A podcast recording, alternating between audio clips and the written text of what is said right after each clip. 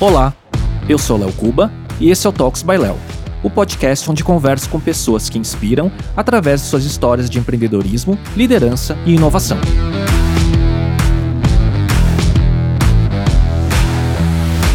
Neste episódio, eu conversei com João Kepler, o mais conhecido investidor anjo do Brasil, partner da Bossa Nova Investimentos e apresentador do reality show O Anjo Investidor na Rede TV e na Jovem Pan. Falamos sobre sua experiência e sua visão sobre o ecossistema empreendedor no Brasil, além de histórias e aprendizados de mais de uma década investindo.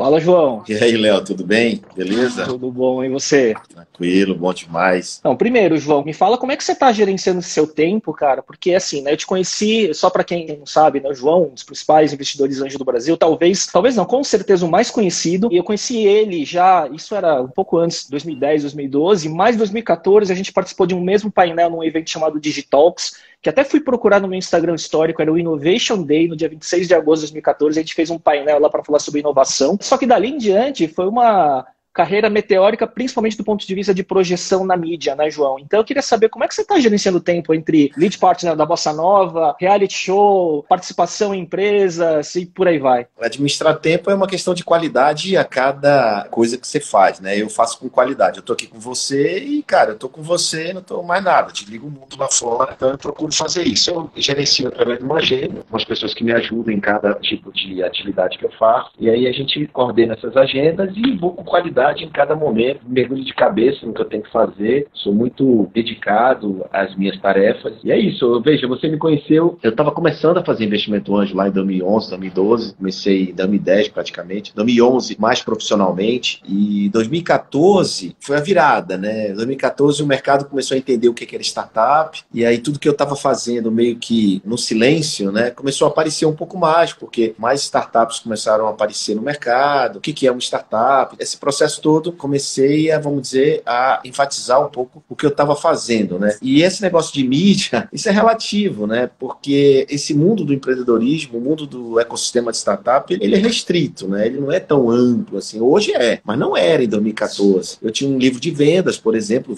o vendedor na era digital, né? Então esse livro me deu talvez uma projeção maior, porque eu estava começando a falar como é que seria a venda nos próximos 10 anos. E a venda efetivamente foi para o digital. Então o livro é O Vendedor na Era Digital, que tem esse livro pela editora Gente, então esse livro foi um dos primeiros a tratar desse assunto. Mas eu sou um cara de vendas, o background todos de vendas, administrador com experiência em venda, fui para o mundo digital, comecei a fazer investimento em startups, e as coisas são muito correlatas, são sinérgicas, né? Então, e por isso eu empreendi muito tempo na vida e depois eu mudei de lado, passei a ser investidor de startups, investindo pouco dinheiro no começo e depois em 2015 outro empreendedor. Nós juntamos as escovas, né? Precisava de contrato, contador, advogado, as mesmas coisas, que a gente fazia muito na física isso, né? E aí resolvemos montar a Bossa Nova, que é a empresa que gerencia essas startups hoje em dia. Em 2015 em diante começamos a trilhar juntos pela Bossa Nova. Aí tem uma história que a gente vai Longa. contar aí, mas a ideia aqui é, é compartilhar conhecimento e ser útil para as pessoas que estão nos assistindo. A partir do momento que você foi ganhando projeção na mídia, e aí provavelmente, eu não sei se isso foi uma coisa deliberada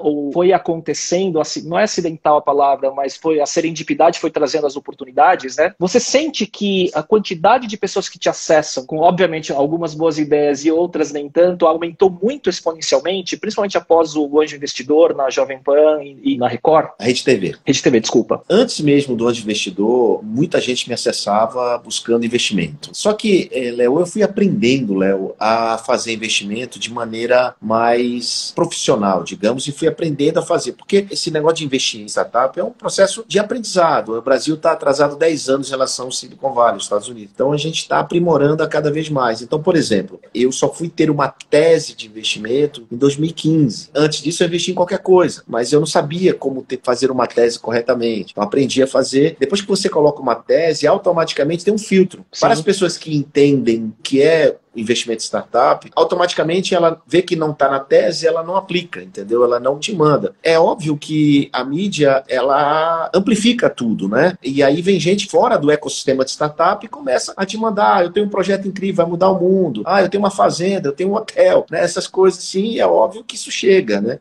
eu, eu posso te dizer que hoje o filtro é muito bem feito e eu tenho os canais, né, para as pessoas aplicarem conforme essa tese, eu tenho os canais direto. Então, eu falo o tempo todo sobre esses canais canais. Então, João, tem um projeto disso, aplica aqui. João, não sei o que eu tenho, faz isso aqui. Eu já tenho os canais certos para direcionar essa audiência, digamos, né? Essas pessoas que, de certa forma, precisam de apoio, de orientação. Então, antigamente eu não sabia o que fazer com isso. Hoje eu sei o que fazer com isso. Hoje eu organizo isso, né? Então, eu também tenho um podcast, eu também gero conteúdo, eu também ajudo essas pessoas de alguma forma, direcionando, principalmente aquelas pessoas que estão com a ideia na cabeça e não sabem como tirar essa ideia da cabeça. As pessoas que estão com a ideia no papel, mas não sabem como tirar do papel, não sabem como planejar, como validar, como fazer um protótipo, não tem dinheiro, como fazer. Então, assim, eu procurei ao longo desses meus anos mais erros do que acertos, né? Se é verdade. Sempre é, né? Eu procuro ajudar as pessoas para melhorar o ecossistema todo de empreendedorismo e eu melhorando o ecossistema, eu melhoro não só o Brasil, mas eu melhoro também o meu trabalho, né? Uhum. Eu consigo desenvolver melhor a minha atividade e com isso mais gente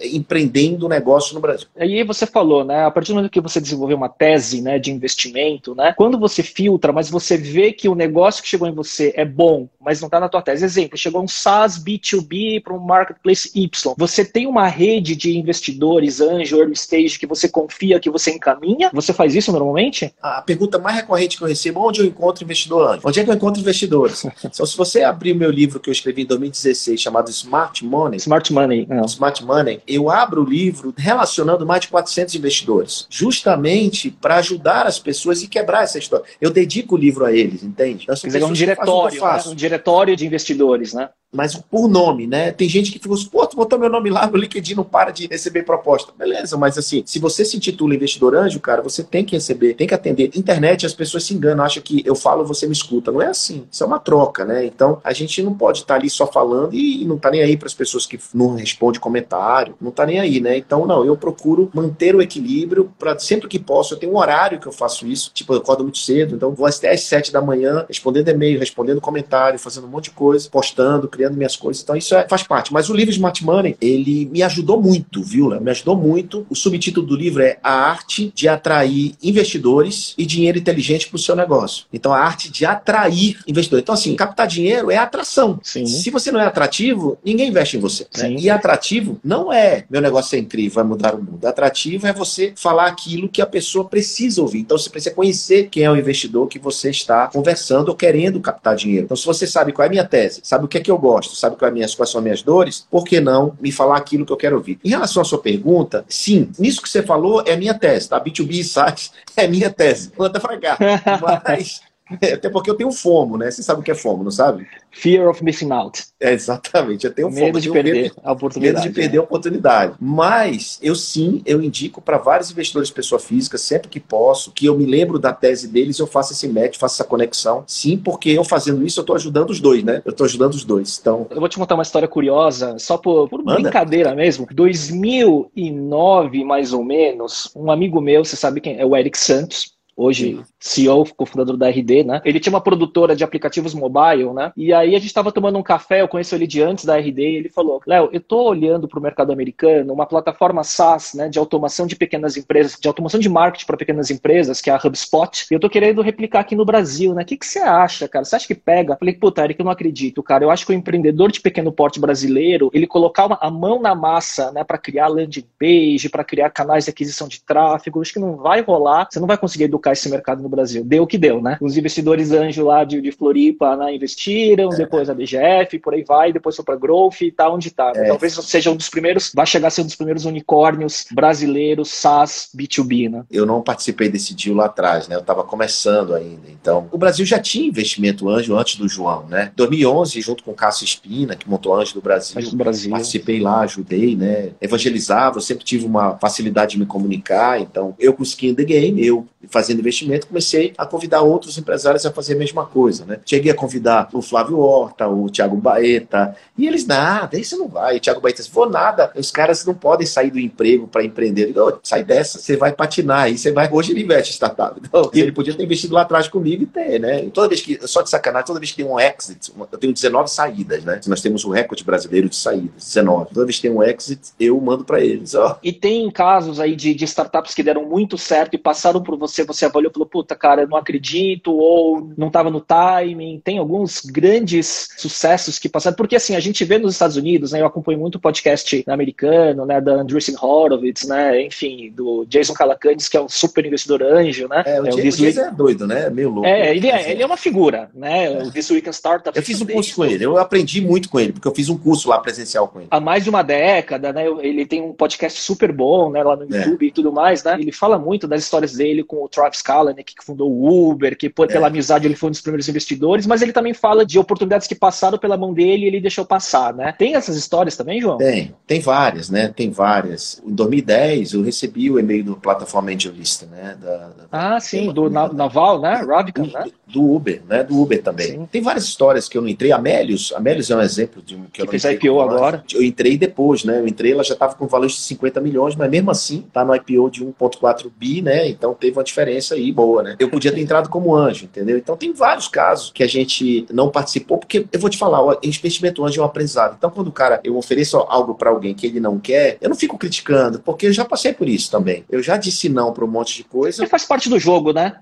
Faz parte, é, é aprendizado, cara. É aprendizado, é aprendizado. Então, ontem saiu uma notícia que a gente vendeu uma empresa. Essa empresa nós entramos há três anos, o valuation dela estava 6 milhões, vendemos a 83 ontem, né? Foi anunciado. Mais de 10 vezes o valor investido em três anos. Então, isso é um baita resultado, sinal que a gente está fazendo a coisa certa, ajudando. Mas mais do que isso, Léo, presta atenção. Quando a gente ajuda um cara que está com 30 mil de receita mês, 20 mil de receita mês só, diz, ah, esse negócio não vai dar nada, é muito pequeno. Digo, não, calma. Justamente por isso que eu vou entrar, que eu quero ajudar esse cara a crescer, para lá na frente multiplicar meu valor investido. Então, essa é a grande magia do anjo, entendeu? Do primeiro cheque, do segundo cheque. Isso. Porque existe um X da curva de risco versus valuation, que acontece no Série A. Quanto mais cedo você investe, Léo, você sabe disso porque você acompanha muitos podcasts, maior o teu risco, menor é o valuation. Sim. Quanto mais tarde você investe, maior é o valuation e menor é o teu risco. Aí tem que achar o momento exato. O momento exato se acontece depois que a empresa encontra o tal do Product Market Fit, que é no Série A. E por isso tem muito VC para Série A, por isso tem muita empresa de Série A. Quando a Bossa, com o recurso que ela tem, né, com os fundos que ela tem, o mesmo recurso que tem um grande fundo, continua investindo no Preside, com quantidade de mais de 700 negócios, ah, você tá louco, você é spray and pray, você tá louco, não faz Sim, isso. Igual ah, a 500 Startups fazia, né, com Dave McClure, né, que Exatamente. Ah, não, quantidade... Dave McClure é, é, tem a tese lá, tá, né, tem o Blind Scurry também, tem várias teses nesse sentido que mostra que a quantidade com qualidade, ela te dá uma performance maior no fundo, entende? Uhum. Então a gente acredita nisso. Um dos melhores VCs americanos se chama SV Angel. Ela tem a maior quantidade de X e a maior quantidade de X Early Unicorns, que chama, né? Eles entraram antes, então, com saída mais cedo. SV Angel é a moça nova aqui no Brasil, entende? A gente copiou, Ctrl-C, Ctrl-V, climatizou para o Brasil, obviamente. Com track record, né, já, né? Já com track record, já com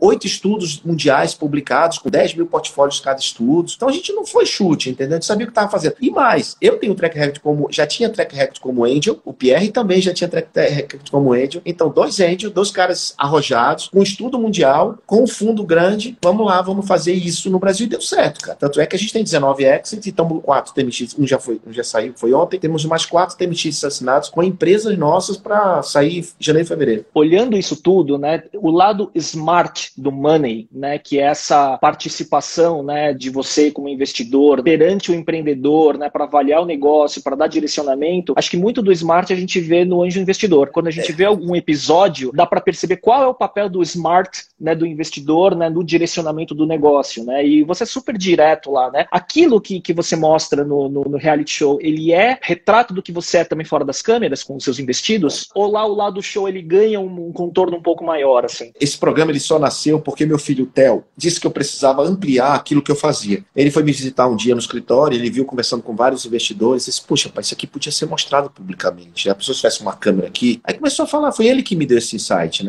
E foi exatamente, a primeira temporada foi assim, foi filmando o meu escritório. A segunda temporada a gente melhorou, a gente já foi visitar a startup. Eu, eu já fui na startup. O MVP evoluiu. Evoluiu o MVP, teve gente que gostou, teve gente que não gostou, mas é exatamente isso que eu faço. Hoje eu visito menos empresa e aí o Anjo me deu essa oportunidade de poder voltar a visitar as startups, falar com os clientes, falar com o fornecedor, falar com o colaborador, pegar divergência, pegar é, situações que num pitch você não percebe, né? Porque o pitch, muita gente treina para fazer pitch e investidor investe pelo pitch, às vezes, né? Às vezes o deck, um bom deck, o carisma do, do empreendedor, ele pode isso. dar uma nuance falsa, né? Pode, pode, pitch, pode. Né? O anjo investidor, ele é exatamente isso. Só que, claro, ele tem entretenimento no meio. A produtora do nosso programa, ela foi Hebe Camargo a vida toda de ao vivo, sabe? Paulo Veronese é muito bom também, da Tabasco Filmes. Então, eles criam, claro, a parte de entretenimento e ficou muito bom. Deixaram o anjo que é feio, que só a peste, mais ou menos. Então, esses caras são bons. Deram um tapa, né? Deve ter computação gráfica, né? é, foto melhor, vídeo né? shop, essas coisas.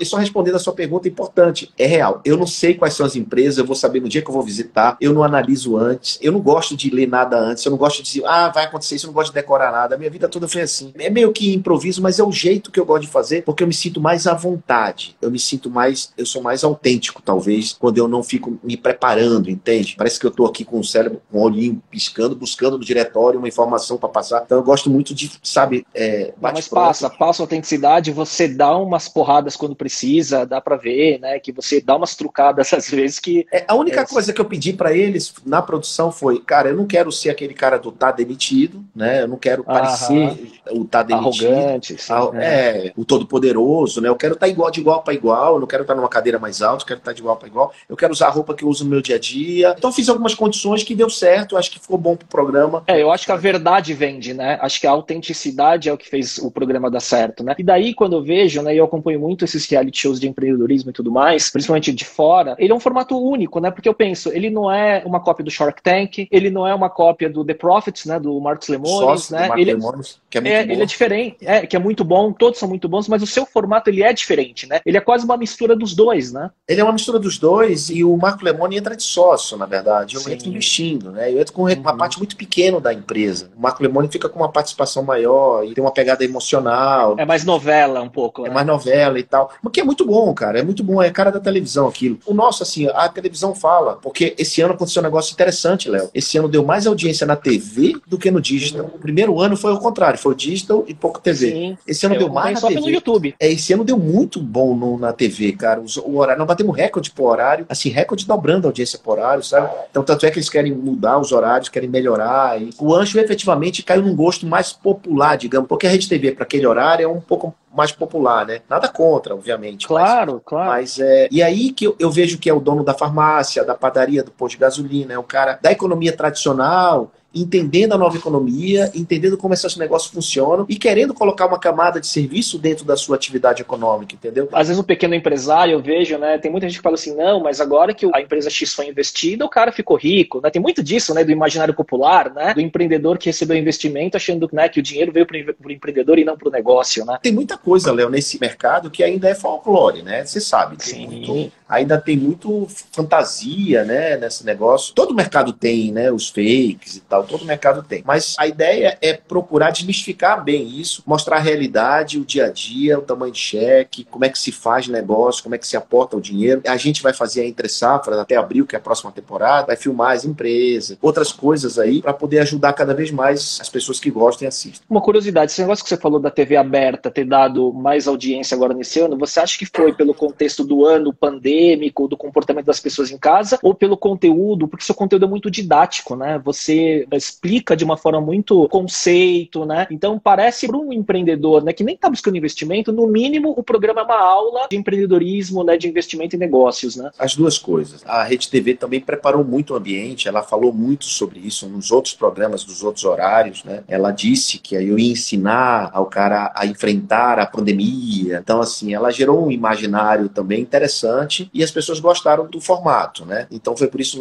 Agora, a pandemia efetivamente levou as pessoas de volta para a TV, né? E claro que a TV não está só na TV aberta, tá ligado no YouTube, na Netflix e outras coisas. Mas a pandemia ajudou sim, Léo. E eu não sei como vai ser a terceira temporada, se a gente vai estar tá mais no YouTube ou mais na TV aberta. Na pandemia, João, teve alguma mudança ou ajuste na sua tese, olhando essa mudança toda de comportamento? Você viu boas oportunidades chegando de ideias de negócios que se adequam muito a essa mudança que a gente vive atualmente? Ou isso foi irrelevante? Como que foi esse período para você? Olha, a pandemia, assim, rápido, fazendo a história longa curta, em março foi muito difícil, nós tivemos que dar um trabalho de choque em todas as startups, chamar todos os empreendedores, falar com todos eles, atuar de perto em todos eles, com um manifesto claro do que eles precisavam fazer, tipo uma receita de bolo, devolver o prédio do aluguel, no mínimo agosto você volta a operar, em dezembro talvez você tenha alguma coisa, e a gente estava certo, porque agosto efetivamente muita gente voltou ao, mer ao mercado operando. Por enquanto, seja claro com seus colaboradores, a gente reforçar o, o digital, e fizemos um manifesto em abril, todos eles já estavam efetivamente fazendo, se adaptaram, e se adaptaram muito rápido. Eu não tive nenhum empreendedor chorando, ó oh, dia, ó oh, noite, ó oh, tristeza, tô perdido. Ninguém, cara, ninguém. Todo mundo partiu para fazer e se adaptar em casa e se organizar muito rápido. Então, a nossa. Reduzir custo, aumentar o runway do dinheiro que tem. Runway né? do dinheiro, de reduzir custo. Eu não quis falar esse termo técnico, mas obrigado por falar. É isso. E aí deu certo, deu super certo. Perdemos uma empresa só, porque ela já vinha muito mal antes da pandemia, então ela desistiu, vai. É uhum. É tipo o cara desiste. Ah, a pandemia é só um, um, um argumento a mais. Potencializou né? o struggle, né? Ele já estava no struggle, só potencializou o struggle dele e a gente aceitou e deu write-off, que é a baixa. É da baixa e pronto, sem reclamar, sem cobrar multa, nada disso. O que, é que aconteceu de verdade no mercado, né? Muitas empresas correram para as startups para sobreviver. Ah, eu preciso de uma empresa de logística, uma startup. Eu preciso de um software, não sei o quê, uma startup. Eu preciso. A indústria precisa de um negócio para esteira, uma startup. Um é hospital, telemedicina, startup. Aí, aí as startups bombaram. Tem startup nossa que triplicou, quadriplicou o faturamento na pandemia, porque soube aproveitar e soube fazer, se adaptar primeiro e aproveitar a oportunidade para crescer trabalhando everywhere e não home office. Everywhere. Sim, né? sim. Teve empresa que disse assim, poxa, se instala dentro da minha. O cara mesmo na pandemia foi lá para dentro da empresa do cara. Tiveram várias situações, são muitas empresas, né? A gente teve que ajudar. E meu trabalho foi confinado, né? Quarentena. Confina, né? Quarentena. É, em quarentena na praia, com a família, não podia vir para São Paulo, mas em maio eu furei a quarentena e vim para São Paulo, cara. Vou trabalhar, véio. vou estar do lado dos caras, vou pegar na mão. Aí começamos a gravar. Aí, ah, você tá aqui, vamos gravar. Aí começamos a gravar em junho, a fazer coisa e aí foi. E você é jovem, não é grupo de risco, então não tem problema. Exato, mas assim, com precaução, obviamente, respeitando, Sim. né? E protegendo todo mundo, se me protegendo.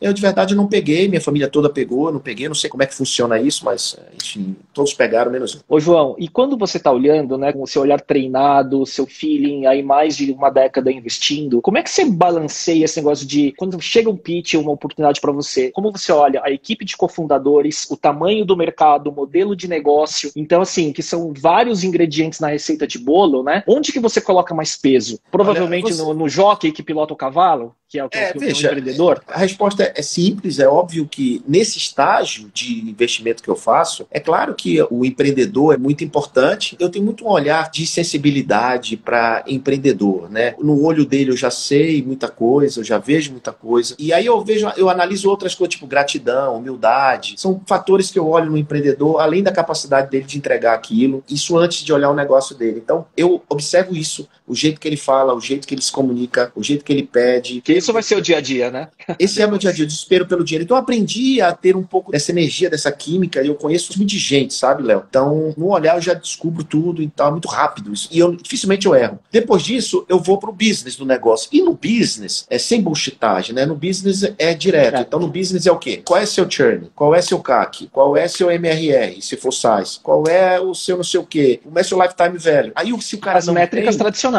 né? Métricas tradicionais, assim, mas se o cara não tem isso, o que que eu olho? Problem Solution Fit primeiro e quanto tempo ele chega no Product Market Fit. Eu já tenho a minha mandala do Product Market Fit muito na cabeça. Então, minha mandala são oito ciclos, então eu tenho os oito ciclos na cabeça. Então, quando eu olho um negócio, eu já sei onde está faltando. Eu foco a minha capacidade de analisar como ele vai resolver aquele problema, como ele pretende. Então, minhas perguntas são todas focadas, por exemplo, precificação. Eu vejo que está desencaixado, porque ele tem uma persona no mercado de luxo, por exemplo, num serviço de assinatura, mas a precificação está errada, porque não está vendendo. Eu já sei que aquilo é o, é o problema da precificação. Então, eu já chego para ele assim e digo, por que você está colocando 40 reais? Aí eu vejo o que ele vai dizer, entendeu? Então, esses detalhes eu aprendi a desenvolver, que é diferente dos meus colegas, né? Claro, além disso, obviamente, depois de eu analisar esses pontos, a gente vai ver se o valuation faz sentido, vai ver Sim. se ele entende qual o racional desse valuation. Inclusive, Léo, deixar disponível para todos os seus ouvintes aí, assinantes, eu tenho uma ferramenta gratuita de valuation, né? De tanto me perguntarem como é que calcula valuation, meu contador não sabe fazer valuation. Eu digo, cara, eu fiz uma ferramenta automática, gratuita, que entrega o valuation para você. Gratuita, tá? Não cobra nada, não, não tem pegadinho. Valuation.com smesme.com.br. Muito bom, vou deixar isso, esse link já logo depois é, da. É gratuito, da cara, você vai adorar. E no final, o cara diz assim: de autodeclaração, o valuation atendeu sua expectativa. Nós temos lá, sei lá, 4 mil valuations gerados de dois meses, 85 a 90% de sim. Muito e legal. como eu fiz essa eu... ferramenta? Baseado na minha experiência, no track record, baseado. Você, você montou o algoritmo, você montou seu algoritmo, depois programaram e você disponibilizou a ferramenta lá. Foi, por exemplo, eu tenho fator de riscos lá, tem lá perguntas, tem vários fatores e também tem a autodeclaração de quanto você faturou no ano, quanto você quer de investimento. E aí sair fazendo essas perguntas, eu boto prioridades e boto múltiplos. No final das contas, os fatores são subjetivos, eu boto de menos um a um e depois eu aplico o percentual e ele bumba, e ele sai. Vou testar a ferramenta hoje com uma startup que eu Por favor, teste e me dê um feedback no WhatsApp depois. Ô, João, e aí uma outra pergunta aqui. Hoje, existem alguns círculos que você é o anjo investidor e em outros círculos que você é o pai do Davi Braga? Sabe por que eu estou te perguntando isso? Eu vou te ah, explicar. É. Bom, eu tenho uma agência digital, que é uma agência barra consultoria, né? Então, trabalhando nessa transformação digital das companhias, essa multicanalidade. E tem um dos meus clientes, que é uma das maiores indústrias mundiais de material de papelaria, né? E daí, uma vez a gente estava pesquisando, alguns anos atrás, ferramenta de lista de material escolar, né? Daí eu caio num, num produto chamado Listed. Daí eu vou ver, puta, é um empreendedor super jovem, né? Davi Braga. Daí eu vou ver que é teu filho. Daí recentemente foi adquirido pela Scolari. Como é que é essa história? Como é que, como é, que é isso em família? Olha, no começo, assim, levei muita porrada, né? Ele também, hater pra caramba, isso é mentira, isso é o pai, isso é má. É porque esse é o primeiro pensamento, né? É isso normal, é, é pior. Né? Hoje ele entende, antigamente ele não entendia. Conseguiu superar isso e, cara, ele mostrou resultado, eu não investi nele e foi lá e terminou fazendo aí esse negócio em 2018, sei lá, faz um, tem um tempinho que ele fez negócio é. escolar, mas foi embora para os Estados Unidos em 2016 2016, foi pro Shark Tank, porque eu não dei investimento para ele, ele foi lá e pediu. O Davi, ele vem se provando, a cada etapa da vida dele, ele vem conseguindo conquistas importantes para aprofundar o conhecimento dele. Então, o Davi é uma máquina, cara. O moleque, pô, ele tem um conhecimento. Se você começa a chamar ele aqui para tua live, espero que você chame ele no dia, você vai ficar impressionado com a capacidade e a profundidade dele de resposta, de concatenar ideias. Não é treinado, sabe? Isso não é, tipo assim, claro que a gente, sucesso é treinável, né? Obviamente. Ele é autêntico demais. Ele conhece conhece o assunto, sabe? Ele estuda o assunto, ele aprofunda nas coisas. E tanto é que ele tem um grupo, sei lá, de quantos mil moleques, alunos, que faz parte de uma mentoria dele, cara, e o índice NPS dele é 92. Né? Não, e se fosse PR, né? Se fosse algum, algum movimento de assessoria de empresa, já teria ficado lá para trás, né? Quer dizer, a autenticidade dele, né? E a capacidade dele está se provando, né? É exato. eu acho, ele, e ele acho tá essa história fantástica. Bom, a, a responder a sua pergunta, é claro que a gente quer, o filho, os filhos vão ser melhores que os pais, né? E eu quero muito que eles seja melhor que eu. Todos os três, os três são empreendedores. A minha filha Maria, ela recentemente, no meio da pandemia, disse: ah, que pijama sensual ou pijama de Mickey, né? Ela disse, Pô, não tem pijama escolado no mercado. Eles vão fazer uma marca de pijama. E fez, e tá no ar, e tá vendendo. Chama Cat You. Ela com 16 anos, cara. Tá no DNA.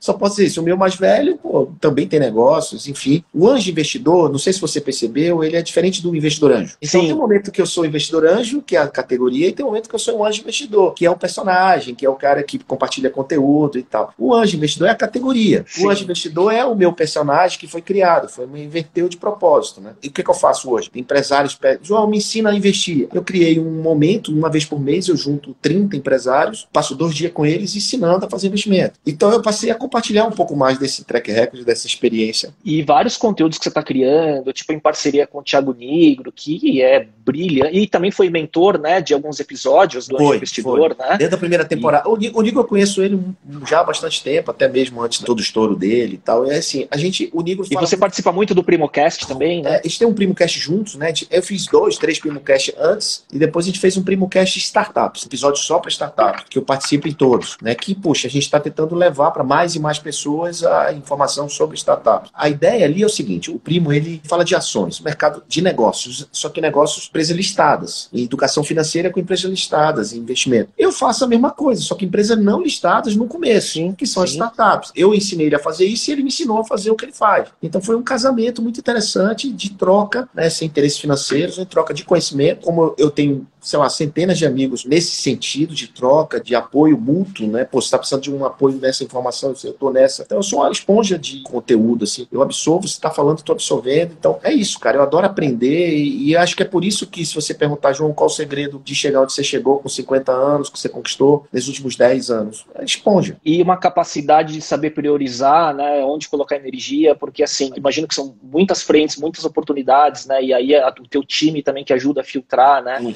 Agradecer aqui a Helena, que eu fiquei enchendo o saco dela pela Helena é o pitbull, Helena é o pitbull. Ela foi super gentil comigo.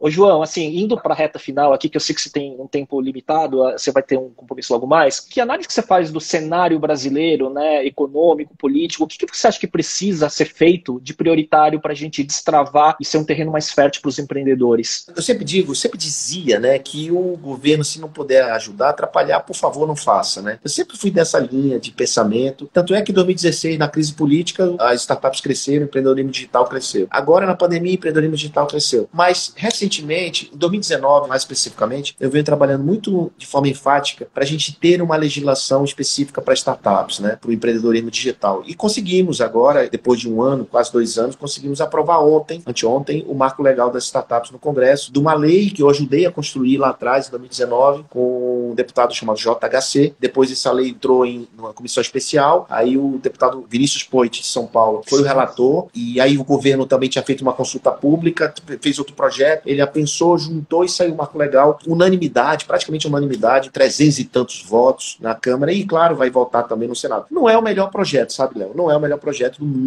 É porque nunca ele é aprovado como é concebido originalmente, tem que fazer É, concessão, não é- né? não- não- tudo que gente, muita coisa que a gente queria que colocasse não foi, mas cara, melhor ter do que não ter. Então, eu acredito que com isso muitos investidores vão passar a investir, porque dinheiro carimbado para investimento em startup não tem, tem muito dinheiro no mercado, mas não carimbado para investimento em startup, a gente precisaria de 15 bilhões. Mas o número é grande hoje, já é grande hoje, precisa de muito mais. Acredito que com essa lei, tendo a categoria startups bem clara o que, que é, e tendo a categoria investidor bem claro o que, que é, a gente vai ter um 2021 incrível se ela for sancionada, a gente vai ter essa lei em prática e aí a gente vai ter um ambiente melhor para negócios, a gente vai ter um sandbox governamental, a gente vai ter stock option que não era regulado, a gente vai ter, a gente vai ter várias coisas que não estavam, entendeu? Em legislação, a gente era suposição, a gente fazia contratos, por exemplo, e não sabia se esse contrato ia dar problema num juiz trabalhista, por exemplo. Não É basicamente ter a regra do jogo bem definida agora, Bem definida. né, que, que permita que as coisas aconteçam, né? E acredite, isso vai facilitar o ambiente de negócio. Isso vai aparecer muito mais empresas,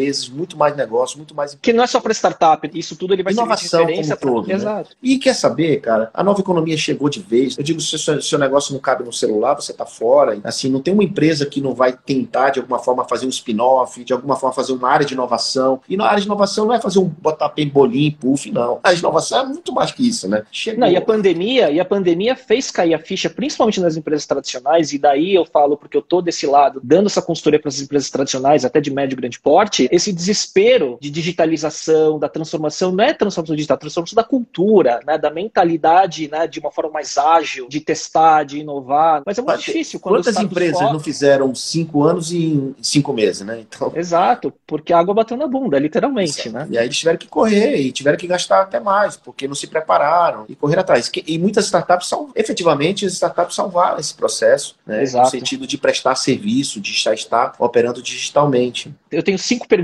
das dicas rápidas, né? Que eu sempre faço todo episódio. Eu queria perguntar primeiro, né? Um hábito ou rotina que você tem que te ajuda no, no dia a dia.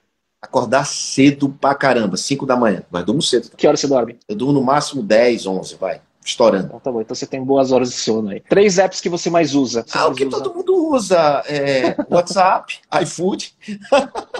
WhatsApp fazendo homenagem à galera do iFood, né? Para não dizer outra coisa. A empresa usa o Outlook, né? Para a questão de é, Mensageria, calendário. mensageria e tal, calendário e tudo. Então, os Outlook, esses três são os que mais uso. E o Outlook por isso, não que eu gosto. Um livro que você recomenda. 0 a 1, Peter Thiel, bom demais. Bom demais. Receita Ele, ele previsível, é Receita previsível, Aaron Ross. Principles, do Rei Dalio. Putz, podia falar vários que eu adoro. Hard Smart Things About Money. O Smart Money do João Kepler, pô. É, um autor famoso aí. Um podcast, filme ou série que você recomenda. O Primo Cast, cara, se não é porque eu tô lá, mas é muito divertido ouvir o Primo Cast. Então eu gosto de podcast divertido. E o Papo com o Anjo, que é o meu lá na Jovem Pan.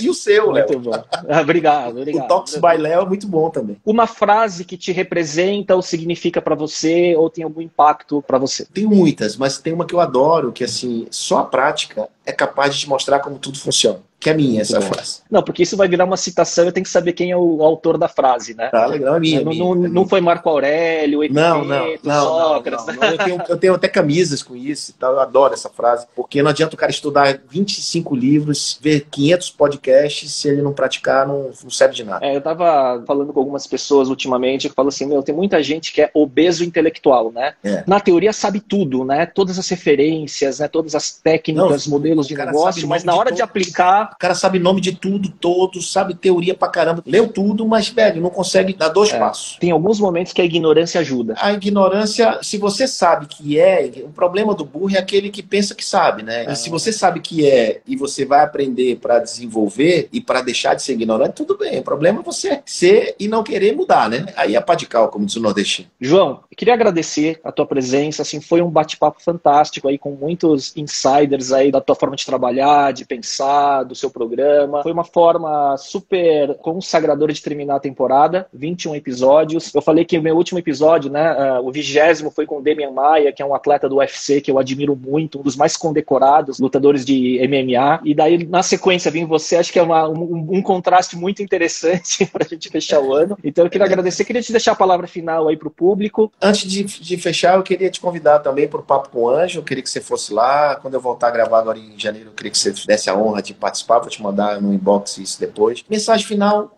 é dizer, cara, que a gente precisa efetivamente, nesse mundo de hoje, da nova economia, precisa olhar para onde está todo mundo olhando, cara, e tentar enxergar o que ninguém está vendo. Não dá para você ir seguir manada mais, não dá para você fazer o que está todo mundo fazendo. Você tem que fazer algo diferente, diferencial. O americano tem um termo, qual o seu mode? What is the?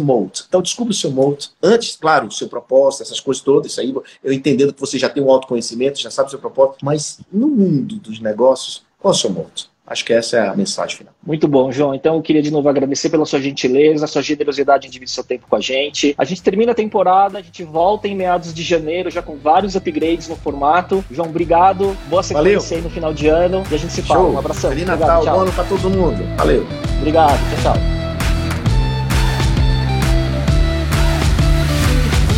E para você que chegou até aqui, Gostaria de te convidar para acompanhar o canal no YouTube e o perfil no Instagram, onde você pode se atualizar sobre novidades sobre o podcast e conteúdos derivados. Procure por Talks by Léo no YouTube e Digital by Léo no Instagram. Até lá!